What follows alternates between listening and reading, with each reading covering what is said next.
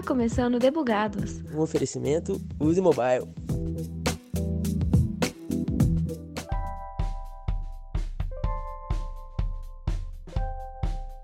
Fim de maio já chegou e o seu apanhado informativo favorito também.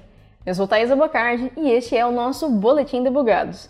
E hoje teremos novidades do evento do Google para desenvolvedores que aconteceu no dia 18 deste mês. Então, bora para os destaques.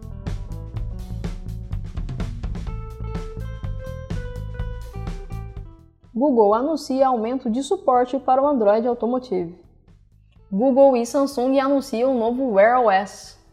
Flutter ganha novidades com versão 2.2. Google anuncia nova tecnologia de linguagem natural. 88% dos usuários de iOS 14.5 desabilitam rastreamento. App Store lança suporte com intérpretes de linguagem de sinais. Mineiros ganham um aplicativo para vacinação.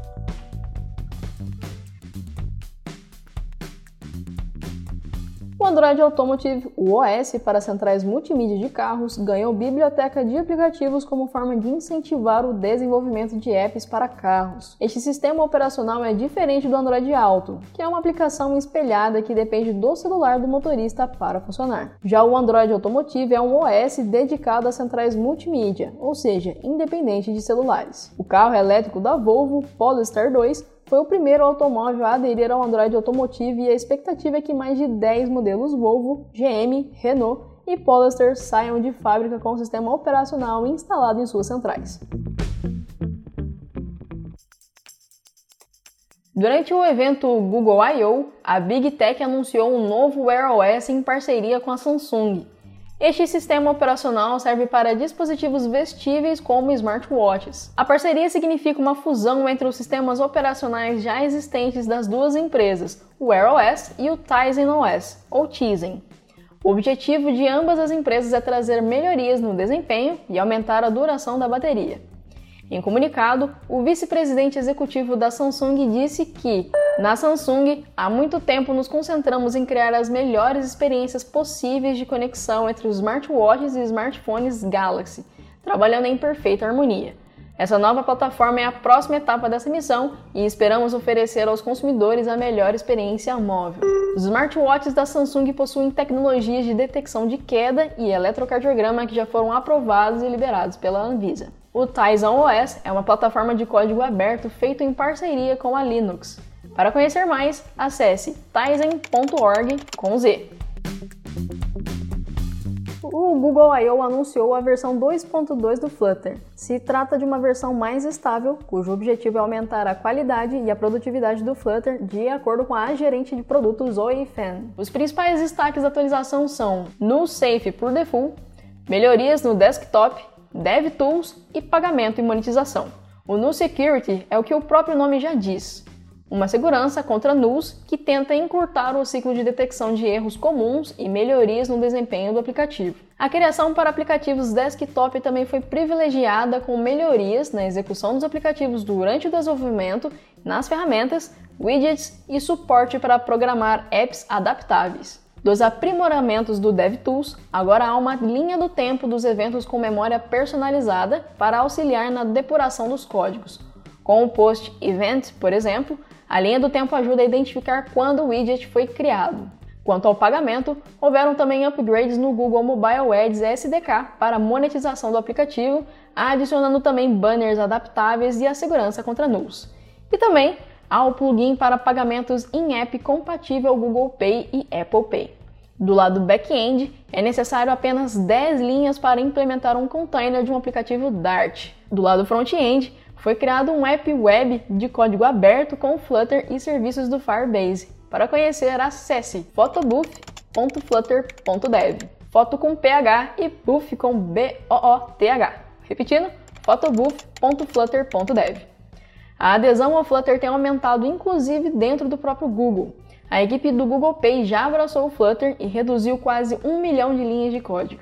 Para mais informações sobre o Flutter, acesse flutter.dev. O Lambda, ou modelo de linguagem para aplicativos de diálogo, é a nova inteligência artificial do Google capaz de interpretar dialetos informais dos usuários. A tecnologia visa promover funcionalidades capazes de estabelecer conversas entre máquinas e humanos. O Lambda é uma fusão entre o BERT e o GP3. O BERT é utilizado pelo motor de buscas do Google, responsável pela interpretação semântica das informações textuais e oferecer aquela que corresponde à melhor busca. Ele leva em consideração o dialeto regional para as buscas, porque ele entende que certas palavras e expressões têm sentidos diferentes em diferentes regiões. Já o GP3 é a inteligência autorregressiva que tem aprendizado profundo para produzir textos como se fosse humano. Tal tecnologia e semelhantes já estão sendo testados por portais de notícias para instruir na redação sob supervisão de redatores. 88% dos usuários do iOS 14.5 não deram permissão para que os aplicativos rastreiem suas atividades, segundo a análise da empresa Flurry. A Apple tem forte política de privacidade, motivo de briga com o Facebook, como já falado em boletins passados. Curiosamente, 51% dos brasileiros aceitaram o rastreamento, conforme a apuração da AppsFlyer. A porcentagem de aceitação nos Estados Unidos foi de 29%, no Reino Unido de 33%, Japão 31% e a França 48%.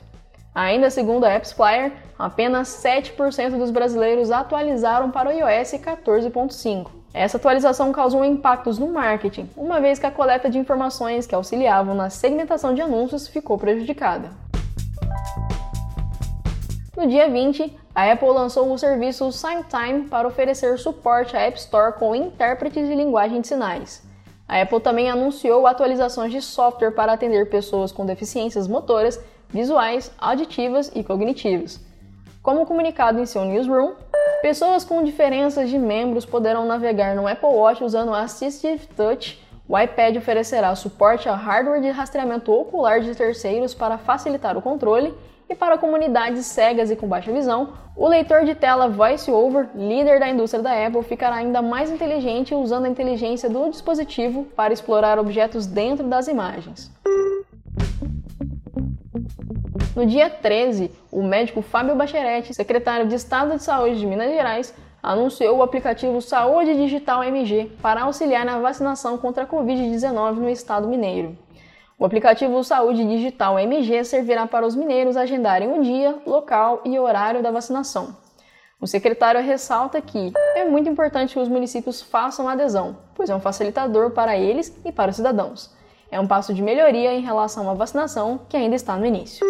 Aqueles que não atendem os requisitos de vacinação não conseguirão realizar o agendamento. O aplicativo permite que um único integrante da família consiga cadastrar os demais membros. Os dados coletados pelo aplicativo serão encaminhados ao Sistema de Informação do Programa Nacional de Imunizações. A Uber, em parceria com a Arrival, anuncia projeto de carro elétrico para seus motoristas. O objetivo é que o veículo seja de preço acessível e adaptado a quem passa horas dentro do carro. Para a construção do design do veículo elétrico, a Arrival contará com a contribuição dos motoristas da Uber para garantir que o carro de fato esteja adaptado às necessidades dos profissionais. Como destacado no comunicado da Arrival, a Uber se comprometeu a se tornar uma plataforma de mobilidade totalmente elétrica em Londres até 2025 e até 2030 na América do Norte e na Europa. A funcionalidade de acelerar áudio chegou ao WhatsApp. Os conteúdos podem ser ouvidos até na metade do tempo original. Tal funcionalidade já estava presente no aplicativo concorrente, o Telegram. Além disso, o WhatsApp está sendo estudado para servir de base para a autenticação de dois fatores para o Instagram. Outra novidade é que a Netflix começou a testar o botão de aleatório em celulares Android. Por se tratar de um teste, apenas uma parcela dos usuários serão privilegiados com a funcionalidade até que ela se torne oficial aos demais. Ainda sobre streaming, a HBO Max fará recomendações de conteúdos de acordo com o signo da pessoa. A plataforma chega ao Brasil amanhã, dia 29.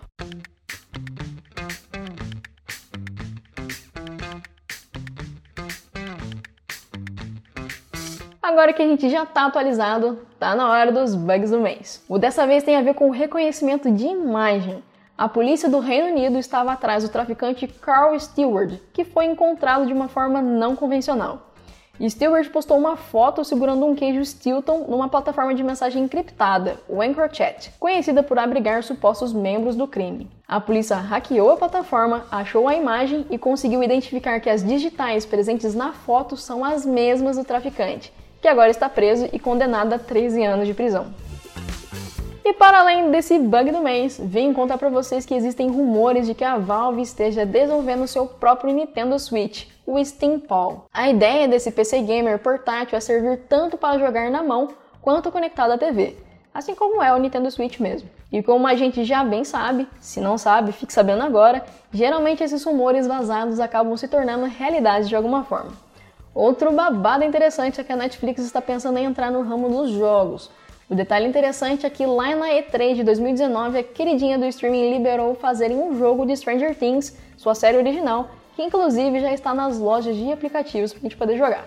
Conclusão, não dá para duvidar de nada.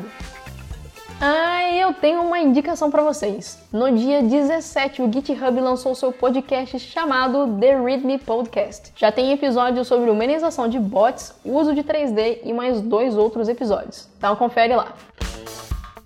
Todas as informações foram retiradas de fontes confiáveis como Acessa, Apple, BBC, Hardware, Google, TechCrunch e Tecmundo. É isso, pessoal. Zerei o backlog do dia, então tá na hora de despedir do squad. Falou!